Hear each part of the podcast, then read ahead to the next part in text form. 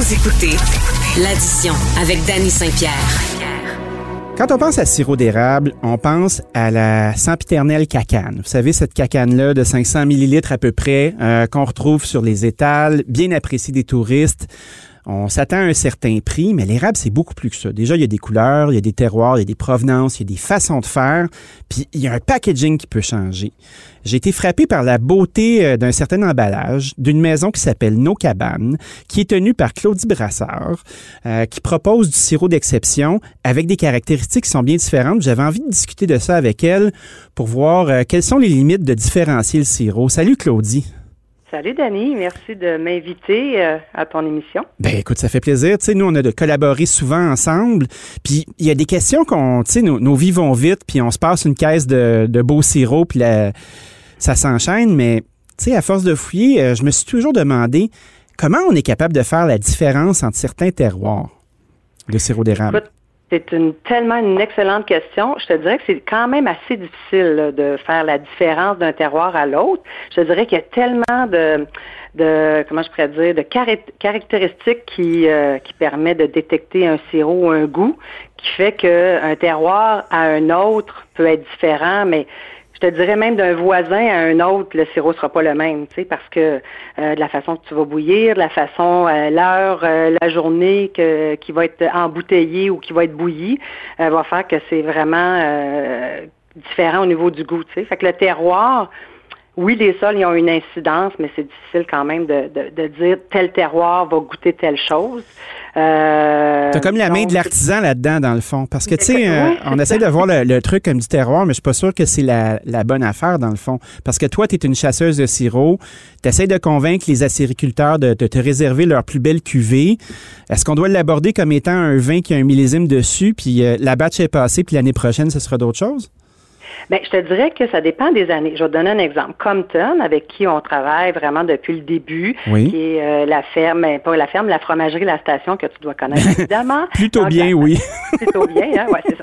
Alors, la famille Bolduc, tu vois, eux euh, donnent un sirop d'érable qui ont gagné plusieurs prix d'ailleurs avec la commanderie de l'érable. Oui. Donc, eux donnent un sirop, je te dirais, d'année en année, étonnamment, qui goûte toujours le beurre d'érable, qui est devenu un de nos sirops chouchous, là, parce que les clients en demandent. Il y a vraiment un goût particulier, même la texture est très beurrée. Ben oui, puis Pierre, il euh, prend soin de son sirop. Hein. Moi, j'ai déjà fait les sucres avec une coupe de fois, ah, dont une que je me rappelle pas trop. Là. Puis euh, laisse-moi te dire que ce sont, ils sont, Christy, oui.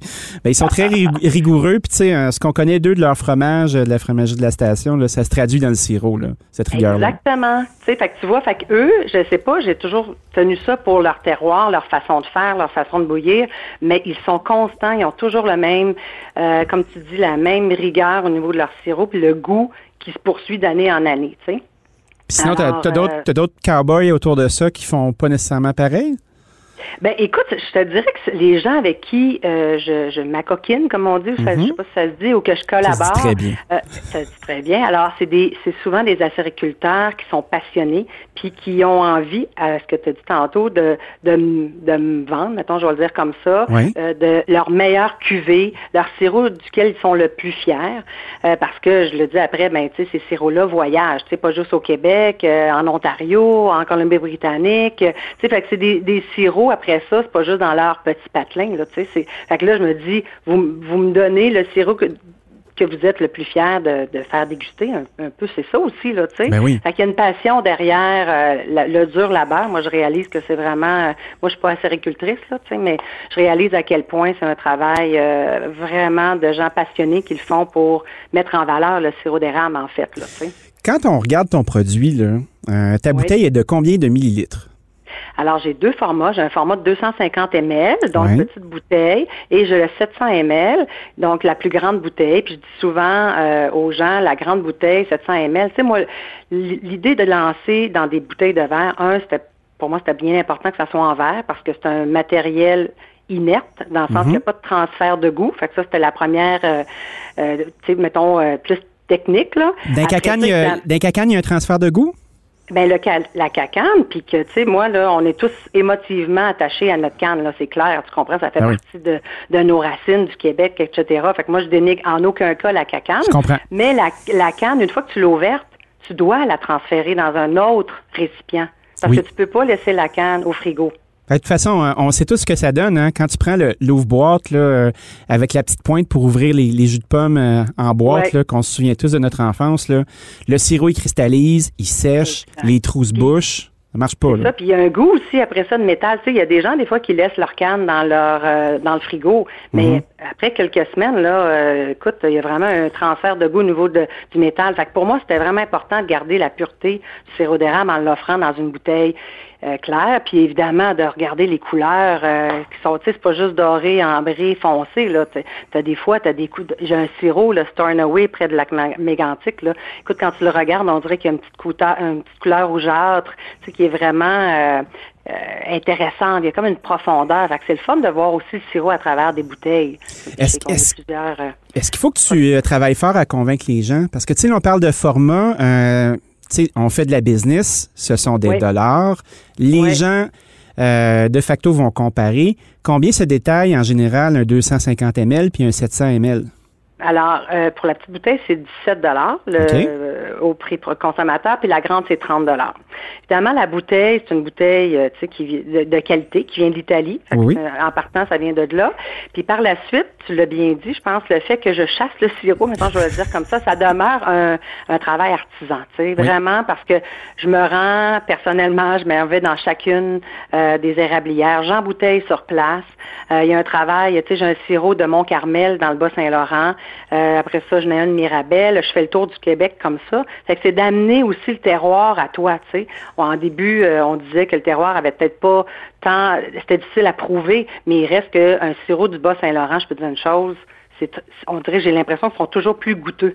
sont toujours plus... Euh, je vais prendre un terme euh, de vin, là, mais un petit peu plus charnu. Il y a quelque chose d'un petit mhm. peu plus, euh, je sais pas, il y a une profondeur qui est intéressante, tu sais. Fait que mon Carmel, euh, tu sais, je passe pas là tous les jours, là, toi non plus, j'imagine, tu sais. Fait que, ça, ça prendrait une bonne raison, là, qu'elle allait embouteiller avec toi, admettons, là. Ah, ça, j'aimerais vraiment ça. ça. on s'en reparle. Mais, là, ça serait cool. Fait que là, mais tu sais, fait que c'est un peu ça, tu sais, c'est le travail d'artisan de chacune d'embouteillage à la main, tu sais. Fait que il y a quelque chose de, de, de travail là-dedans aussi qui, qui justifie d'une certaine façon le prix euh, d'achat de la bouteille. Puis la bouteille est réutilisable. Pour moi, ça, c'est super important. Parce que j'allais te dire, dans la 700 ml, c'est une bouteille euh, qui peut, mettons que tu as une canne de ton oncle, de ta tante, euh, de la famille, les amis. Dans le temps des sucres, souvent, on se fait donner des cannes ben de super bons sirop, tu sais. Fait que là, ben, réutilisez au moins cette bouteille-là, puis prenez la canne que vous venez de recevoir, puis la mettre dans, dans, la bouteille de nos cabanes. Fait que comme ça, ça devient comme ta bouteille officielle de sirop d'érable dans le frigo. Comme ça, tu as une jolie bouteille, un beau design. Puis à ce moment-là, ben, tu réutilises, euh, tu es dans la réutilisation aussi. Pour moi, ça, c'était vraiment important. Là, fait que tu vends pas juste du sirop, tu vends un bel objet. Parce que. Ben, on a gagné plein de prix de design. Mm-hmm. Euh, oui, pour moi, c'était super important que, tu sais, au même titre qu'une huile d'olive, euh, tu sais, quand on cuisine, on, ben, moi, je, écoute, j'achète souvent avec les yeux, fait qu'un bel objet, une belle mm-hmm. bouteille de vin, peu importe d'huile, ben, on l'allait sur le comptoir, puis il me semble que ça rend, ça nous rend plus heureux. C'est sûr que de beaux objets, là, ça égaye le quotidien. Puis, tu sais, évidemment, c'est un beau plaisir bourgeois. Moi, j'ai décidé d'arrêter d'être gêné, de, de, bien gagner ma vie, là, puis euh, d'embrasser euh, les belles choses. de ne pas, de pas m'excuser d'exister. Là. Moi, j'adore euh, me servir de mon sirop dans ta bouteille. Ah, puis, j'aime ça le fait que ça se referme. j'ai de bons souvenirs de rattacher à ça. C'est le fun. Quand on parle de voyage, là, puis on parle, tu as bien installé dès le début de la conversation que ton sirop ne restait pas seulement qu'au Québec. Est-ce qu'il y a un marché à l'extérieur pour des sirops euh, dits de luxe comme les tiens? Euh? Clairement, clairement. Oui, euh, vraiment. Puis, ben moi, je pense que oui. Puis, tu vois, là, je suis en, discussion avec deux potentiels groupes. Là, tu sais, je veux rien avancer au Japon, qui eux, tu sais, c'est eux qui nous ont qui nous ont relancé, dire, écoute, on serait vraiment intéressés. Il y a réellement un marché au Japon de sirop d'érable. Ils sont fervents ben de Tu sais, c'est, écoute, une, moi, je dis tout le temps, c'est notre source de fierté, mais c'est, un produit naturel fait que eux vraiment sont fervents de ça. Fait que oui, définitivement, je pense de plus en plus. Euh, le Québec va être amené justement à élever le produit. il y a déjà une, il y a déjà une journaliste qui m'avait dit ah toi dans le fond tu glamourises, tu sais, as glamourisé un petit peu le sirop. Ben oui. C'est un, peu ça, c'était de valoriser notre terroir, mais dans un dans un contenant un petit peu plus moderne, contemporain. Justement, qui va voyager, puis j'enlève rien à la à la bouteille en feuille d'érable, tu sais, puis ça c'est correct, puis il y a encore un marché pour ça parce qu'il y a plein oui. de touristes qui ont envie de se procurer un, un cadeau typique de notre région, tu sais. Mais je pense qu'il y, a- il y a aussi un côté plus moderne que tu as envie de, tu sais, de, de promouvoir versus euh, c'est ça, des packaging un petit peu plus touristiques, mettons, je le dis comme ça. Là. Comment on peut se procurer ton sirop? Est-ce qu'il y a un site qu'on peut consulter euh, pour nos auditeurs? Tout à fait. Alors, nocabanes.com, on a une boutique en ligne, on a un bar d'érable aussi. Tu sais que D'ailleurs, il faudrait que, que je, que je t'offre très bientôt. On, on est rendu avec trois beurres d'érable différents, un beurre d'érable régulier, un sucré salé, donc au sel d'Himalaya, puis on a une nouvelle, euh, un petit nouveau euh, beurre d'érable à l'anis étoilé. Encore là, c'est toutes des collaborations que je fais avec les acériculteurs pendant qu'on on embouteille ensemble. Des fois, euh, c'est là de vient, ah écoute, j'ai fait un test de beurre d'érable à l'anis étoilé, il faut que je te fasse goûter. C'est comme ça qu'on vient à, à travailler le produit puis aller plus loin aussi dans l'érable. Tu sais, fait que ça, j'aime beaucoup ça, faire ça, des collaborations.